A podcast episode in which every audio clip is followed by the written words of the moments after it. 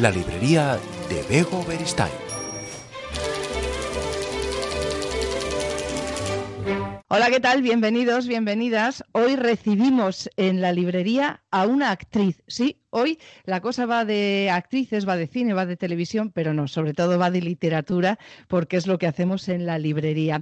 Hoy vamos a charlar con Ángela Cremonte. Ella es una actriz muy, muy conocida. Eh, ha aparecido en series españolas de gran repercusión, Las chicas del cable, Los hombres de Paco, Hispania, Amares para siempre. Eh, tiene eh, una trayectoria muy amplia y muy larga. Ángela Cremonte como actriz estudió arte dramático en Réplica Teatro de Madrid y con Fernando Piernas. Hizo siete años de gimnasia rítmica y de ballet. Es licenciada en Humanidades por la Universidad Carlos III. En el 2020 estrenó Mentiras en A3 Media junto a Javier Rey y ha desarrollado una parte importantísima de su carrera en el teatro. Fíjense qué trayectoria clásica. Ha sido Ismén en Antígona, Ofelia en Halmet, Celimena en El Misántropo y ha actuado en los mejores escenarios de todo el país.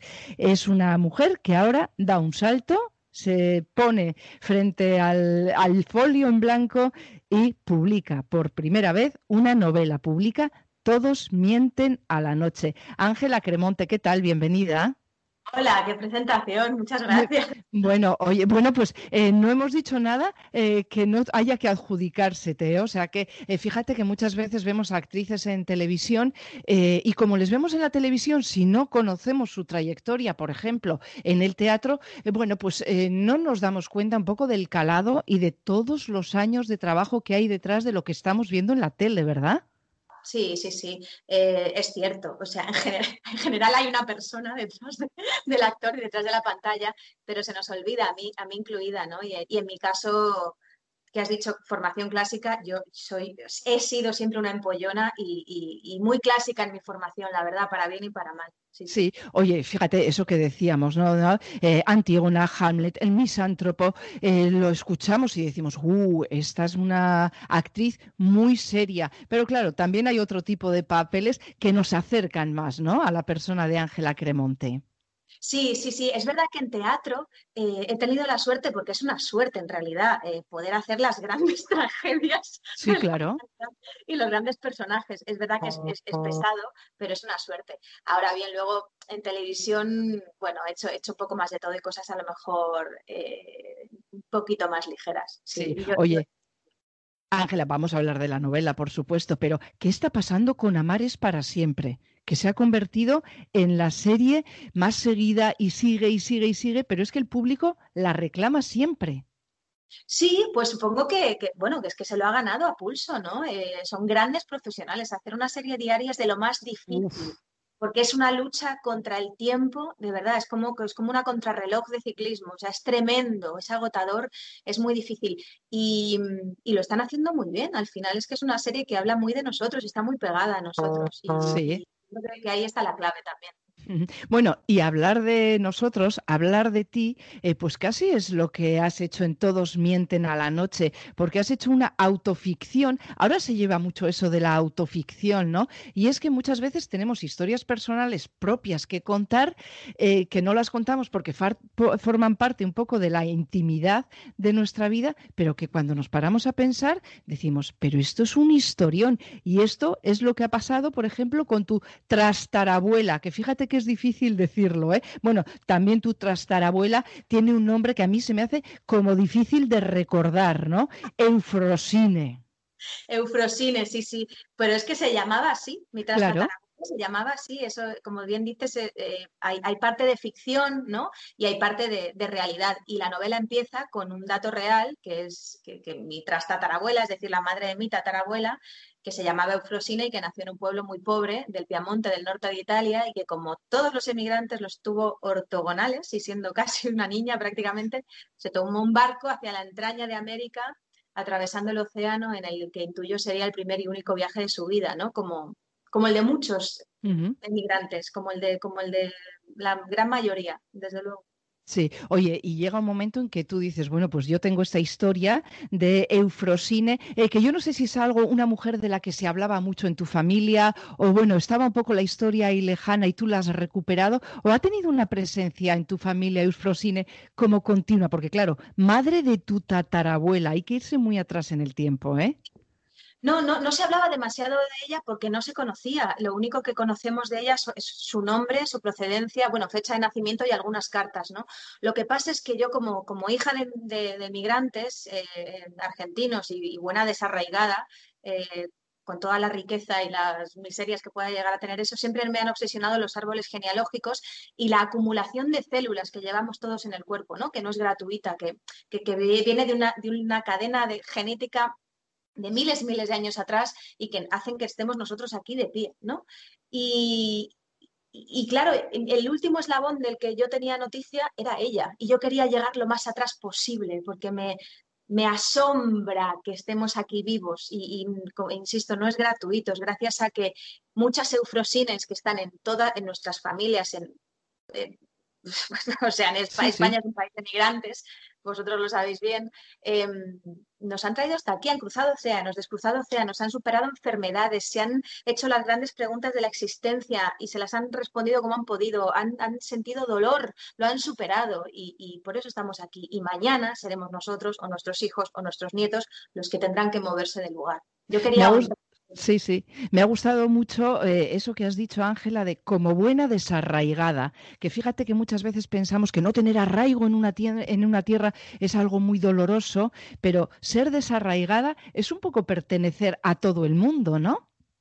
Bueno, eh, al final yo creo que uno necesita eh, pertenecer a algo. ¿No? Eh, a, mí, a mí como niña, cuando era niña, desarraigada, porque yo sentía un contraste más o menos fuerte entre lo que se vivía en mi casa y lo que estaba fuera de mi casa, em, sentía que necesitaba pertenecer a algo para apaciguarme, decir, ¿de dónde vengo? Si no sentía que me habían cortado como las cuerdas de la marioneta, ¿no? Pero es verdad que, que también es muy rico esa fricción que produce el medio con el que tú te sientes diferente, porque así te pueblas de distintos lugares, ¿no? Y eres más flexible. Y está muy bien también pertenecer a un sitio para luego poder abandonarlo y, e ir y volver de ese lugar, porque estamos muy mezclados. Porque ¿qué mm. es la patria? La patria es algo laxo, en realidad, si lo miras en, la línea del tiempo, ¿no? Eh, estamos muy viajados en esta humanidad y muy mezclados. Mucho, mucho, muchísimo. Sí, fíjate que hay una canción que a mí me gusta mucho recordar cuando hablamos de estos temas, cuando hablo con alguien de estos temas, una canción de Pau Donés que decía, la pureza está en la mezcla, hablaba de la inmigración, ¿no? Y esa frase me parece que resume fantásticamente esto que estamos contando, ¿no? Bueno, cuéntanos un poco la historia de Eufrosine, una historia dura, ese viaje que dices, se embarca hasta el otro lado del mundo, se va huyendo un poco, ¿no? También de su familia y de un padre devastador. Sí, exacto. A veces uno tira para adelante, ¿no? La humanidad ha hecho eso muchas veces huyendo de y no por, por, una elección consciente, sosegada. No es como irse de Erasmus, ¿no? Es decir, voy a irme a este país a estudiar y a pasar un buen rato. No, en general la inmigración, el emigrante y sobre todo siendo mujer, ¿no? En el siglo XIX no era como viajar ahora eh, y había que ser muy valiente y había que que, sobreponerse a muchos dolores y muchas incógnitas. Y, ella lo hizo, lo hizo como lo hicieron tantos italianos y como lo han hecho tantos vascos y tantos gallegos y tantos de todo el mundo. ¿no? Y, bueno, después de ese viaje eh, que hizo ella, eh, se construyó una nueva vida en, Argentina y se hace todo el viaje en la novela de vuelta, ¿no? Hacia, se hace el viaje de vuelta hacia Europa, hacia España. mis padres vinieron en el 75 y, y bueno, yo crecí aquí y entonces y es cuando me ficciono un poco a mí misma porque hablo en primera persona. Hay muchas cosas ficcionadas, hay otras muchas que son pura desnudez, pura verdad y ahí está un poco también el juego morboso que le planteo al, lector si quiere, de que intente averiguar qué es lo que pasó de verdad y lo que no. Pero bueno, en definitiva, lo que me interesa es que la historia le llegue de verdad. Sí, bueno, eh, tienes una formación eh, muy, muy amplia, eh, con lo cual lo de escribir, eso es algo un poco que no sé si te sale fácil o te ha costado tu técnica, tu proceso, pero es que fíjate, lo que has hecho en esta primera novela es algo muy difícil de conseguir, que es tratar distintos tiempos, porque hablamos de finales del 19, de finales del 20, de la actualidad, mezclar esos tres tiempos diferentes y distintos escenarios, distintos contextos y hacer que el lector, la lectora, no pierda esa sensación de continuidad es muy complicado, ¿eh? Y lo has conseguido, Ángela. Muchísimas gracias. La verdad es que he sido un poco inconsciente porque si, si, si antes de escribir la novela me pongo a pensar qué, me iba a implicar, pues a lo mejor no me hubiera atrevido. Lo que pasa es que, aunque no era tan público, yo, yo escribo desde que tengo uso de bolígrafo. Eh, siempre me ha acompañado la lectura, la literatura. Tengo una formación muy clásica, he sido muy empollona. Mi madre me tenía que decir, por favor, te lo pido, por favor, sal para ya. Para. Y al final llevo toda la vida imaginando, imaginando otros cuerpos, otras, otras mentes, otros países, porque en el que crecí no me encontraba del todo. Y soy actriz también y, llevo mucho tiempo haciendo ese ejercicio de relleno, de imaginación, de cambiar de escenario, de, no necesitar mucho, mucho decorado para inventarme una historia, ¿no? Y me, llevo metiendo en personajes a saco desde que soy prácticamente adolescente. Claro, y fíjate, meterte a saco en personajes, tu trayectoria en el cine, en el teatro, en la televisión nos lo deja claro, pero claro, ahora te has metido a saco en un personaje que es de tu familia. Y sí que dicen eso, mm, de que meterse dentro de la familia no siempre sale gratis, hay que pagar un precio al final, ¿no? ¿Eso cómo ha sido para ti? Bueno, bueno, pues eh, sí, sí, no, preguntar por la familia remueve, ¿no? Porque claro. Eh, es el gran tabú. Todos tenemos muchos secretos en la familia, muchos tabúes jugosos de los que nadie habla en la mesa de Navidad, ¿no? Y esta novela también es una invitación a hablar de eso, es decir, ¿por qué nos escondemos tanto de estas heridas familiares? Y lo que creo que lo rico es trascenderlas. Yo tenía un poco de miedo, sí. Em, ahora que mi madre ya se la ha leído, estoy más tranquila porque creo que llego a la siguiente cena de Navidad. O sea, voy a... Menos mal. Em, en realidad, yo, yo el precio creo que lo pagué hace tiempo. Es decir, todo lo que he puesto mío personal que tiene que ver conmigo y con mi familia y mis heridas, ¿no? Al final, que están puestas ahí, igual que las pongo encima de un escenario, no pasa nada, para eso, para eso soy actriz también, eh, para no esconderme tanto. Em, digamos que ya eh, esos traumas o heridas de familia o de infancia las tengo más trascendidas. Eh, ya, pagué el precio hace tiempo. Cuando me senté a escribir ya, ya estaba en un momento donde tenía distancia y lo he podido incluso disfrutar. Sí, bueno, y ahora es que vas a tener que compaginar muchas cosas, ¿no? Tienes un trabajo muy exigente, el trabajo de actriz lo es, y ahora hay que compaginarlo con la literatura, porque una vez que uno empieza, tú dices que, me ha gustado mucho eso que has dicho, desde que tienes uso de bolígrafo, escribes, eh, bueno, al final, eh, si te exigen otra novela, porque cuando se entra en el mundo editorial, ya sabes cómo es esto, ¿no? Al final, eh, si hay éxito, hay plazos, hay plazos que cumplir, hay que compaginarlo con todo lo que está haciendo, bueno, se te viene una buena encima, ¿eh, Ángela? Madre mía, yo no soy ni consciente, esto es muy nuevo para mí, yo, claro, no sé, a ver, si la novela tiene éxito y me piden otra, me plantearé escribir otra antes, pero, pero es verdad que, que con esta he puesto mucha carne en el asador, casi que me he quemado así un fogonazo y ahora quiero respetar el proceso de la novela y que deje su estela y no estar pensando en el siguiente partido cuando acabo de jugar este, ¿no? Ojalá tenga ese problema de decir, tengo que escribir otra porque este ha sido un exitazo y, me están pidiendo otra. Ojalá lo tenga. Eh, a ver cómo lo hago, haciendo pero seguro, seguro que los haces. Oye, eh, hemos hablado de, la familia, es muy importante ese asunto dentro de Todos mienten a la noche. Hemos hablado de la inmigración, de la pérdida. También se habla mucho de la violencia, de la violencia hacia las mujeres y de feminismo, ¿no? Eh, porque, claro, una mujer como Eufrosine, que se lía la manta a la cabeza, se va al otro lado del mundo eh, y se hace una nueva vida, eso finales del siglo XIX, eso era absolutamente revolucionario. Aquella era una mujer feminista de su tiempo, no sé si sabiéndolo o no, ¿no? O teniendo conciencia de ese término de feminista o no, pero desde luego era una mujer eh, que se autoprotegía, autocuidaba y que tiraba para adelante ya sola, ¿eh? Sí, sí, como muchas mujeres en general, ¿no? Es con natural, estamos muy, no digo que los hombres no, ¿eh? pero, pero como estamos hablando de nosotras ahora, em, estamos en general muy apegadas a la existencia, a lo que nos impulsa hacia la, hacia la vida y hacia arriba, ¿no? Y Eufrosina es el paradigma de eso, del vitalismo y del... Ella sabía distinguir muy bien lo que, lo que estaba bien y lo que no estaba bien. Y, en el siglo XIX había muchas cosas que sufrían las mujeres que no estaban bien, que no eran justas. Y, y ella en una parte de la novela dice, ¿por qué necesito un hombre para ingresar al país, a, Argentina? ¿no? ¿Por qué las mujeres no pueden viajar solas? ¿Por qué me piden ser un hombre? Si yo también soy un hombre en realidad, si a uno he tenido dentro y a otro he parido. Si en realidad lo que, entra, lo que hay entre las piernas no tiene nada que ver, van a valer ahora más em, los papeles que la carne, ¿no? Ella, ella se sentía un hombre también, porque tenemos la misma fuerza, o más, o diferente, no importa. Em, y yo creo que en general las mujeres estamos hechas de eso, ¿no? Ser hombre, ser un buen hombre tiene, tiene sus dificultades, no lo niego. Ahora, ser mujer, y sobre todo ser mujer metidas en un cuerpo de mujer, porque, porque eso también, la fisicidad, nos, a veces nos encarcela, ¿no?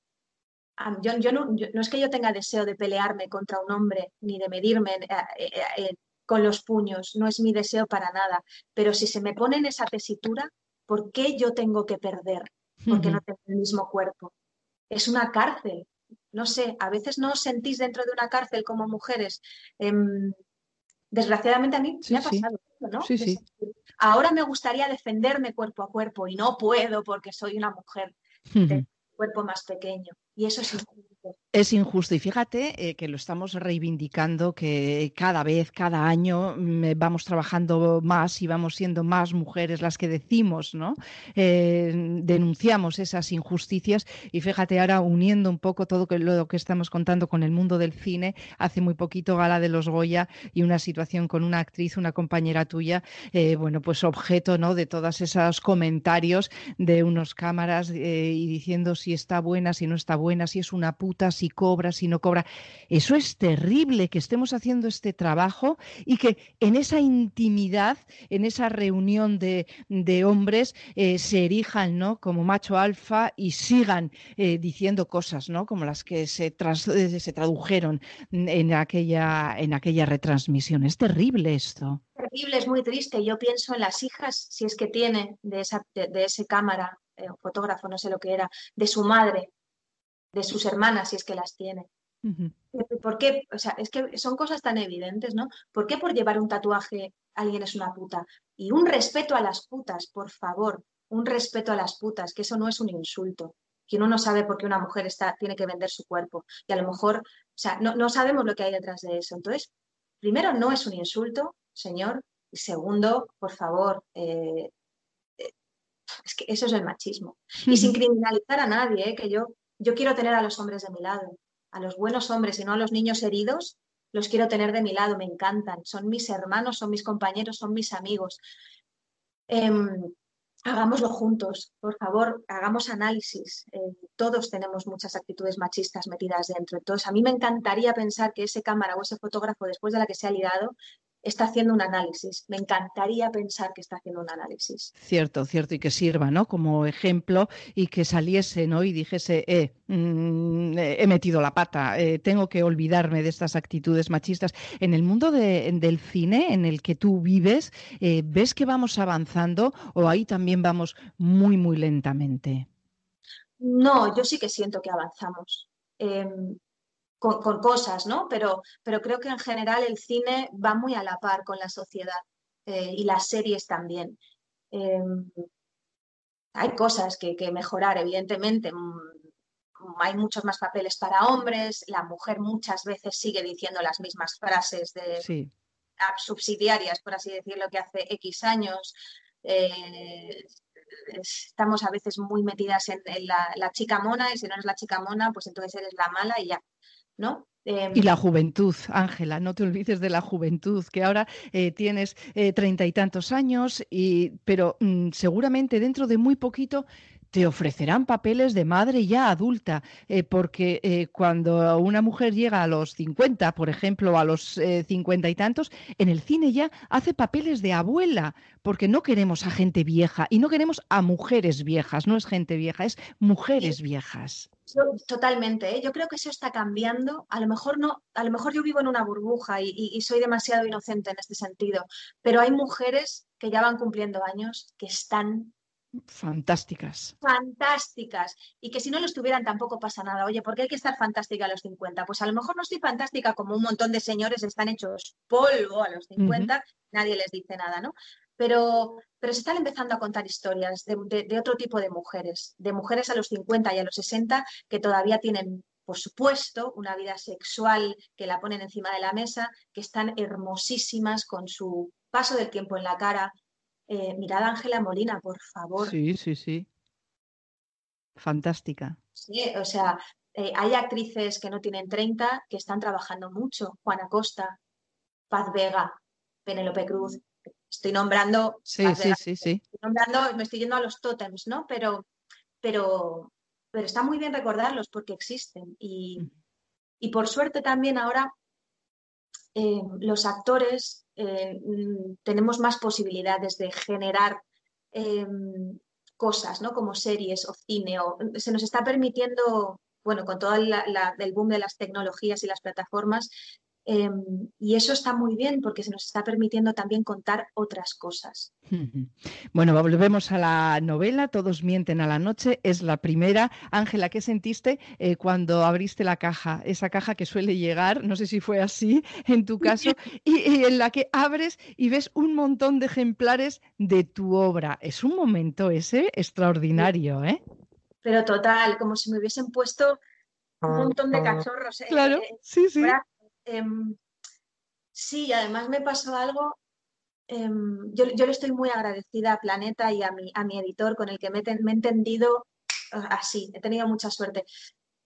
Y claro, después de haber estado trabajando tanto, pero con el ordenador, cuando me llegó el libro físico, los libros físicos, me pasó algo que fue, tuve un impulso irrefrenable de sentarme a leer la novela, mira que me la he leído veces porque la he corregido mucho, pero en físico. O sea, apagué el teléfono, bajé la persiana, adiós, muy buenas, chao, chao, no estoy, y me la volví a leer en papel. Fíjate. y es distinto, claro que sí, es distinto. Sí, es como, suena como idea romántica, pero es verdad, sigue siendo diferente tenerla ahí, el libro, disfrutar, pasar las páginas, olerlo, es maravilloso. No sé si tienes en tu familia a más mujeres o más personajes que pueden ser como Eufrosine y que te pueden dar para seguir adelante, porque eh, has conocido muy a fondo a esta, a esta parte de tu familia y la verdad es que ha sido una suerte, ¿no? Eh, que un día se te encendiese la luz y, dije, y dijeses, ¿por qué no contar en una novela, en Todos mienten a la noche, la historia de parte de mi familia, ¿no? Hacer una autoficción que me lleve a eso, a tener esta criatura en mis manos. Totalmente, pero aparte es que yo creo que, o sea, mi familia no es más especial que ninguna otra, es que en todas las familias tenemos eufrosines y a mí me cuesta elegir una mujer o un hombre de mi familia sobre el que no hacer una novela. De verdad lo digo, porque al final las vidas de, de, los que vinieron antes em, están, están plagadas de acontecimientos que es que luego las vemos en las pelis de Hollywood y nos pensamos que, wow, pero si lo tienes en tu casa, lo tienes en y comiéndote una sopa, que parece que no ha hecho nada en la vida y ese señor o esa señora tienen tantos secretos, tienen tanto recorrido, tienen tanto emigrado, tanto vivido, tanto partido, tanto dolido, que es que en cuanto empiezas a hacer un poquito así con el dedo, pues qué gozada, porque eso eh, me hace intuir que vamos a tener Ángela Cremonte no solo como actriz, sino como escritora para mucho tiempo. Así que Ángela, ha sido un placer charlar contigo. Todos mienten a la noche. Es la primera novela de Ángela Cremonte y desde luego que la vais a disfrutar. Vais a disfrutar conociendo a esa mujer de rompe y rasga que fue Eufrosine, que fue la trastarabuela de Ángela Cremonte. Ángela, muchísimas gracias. Gracias a vosotros, muchas gracias, de verdad.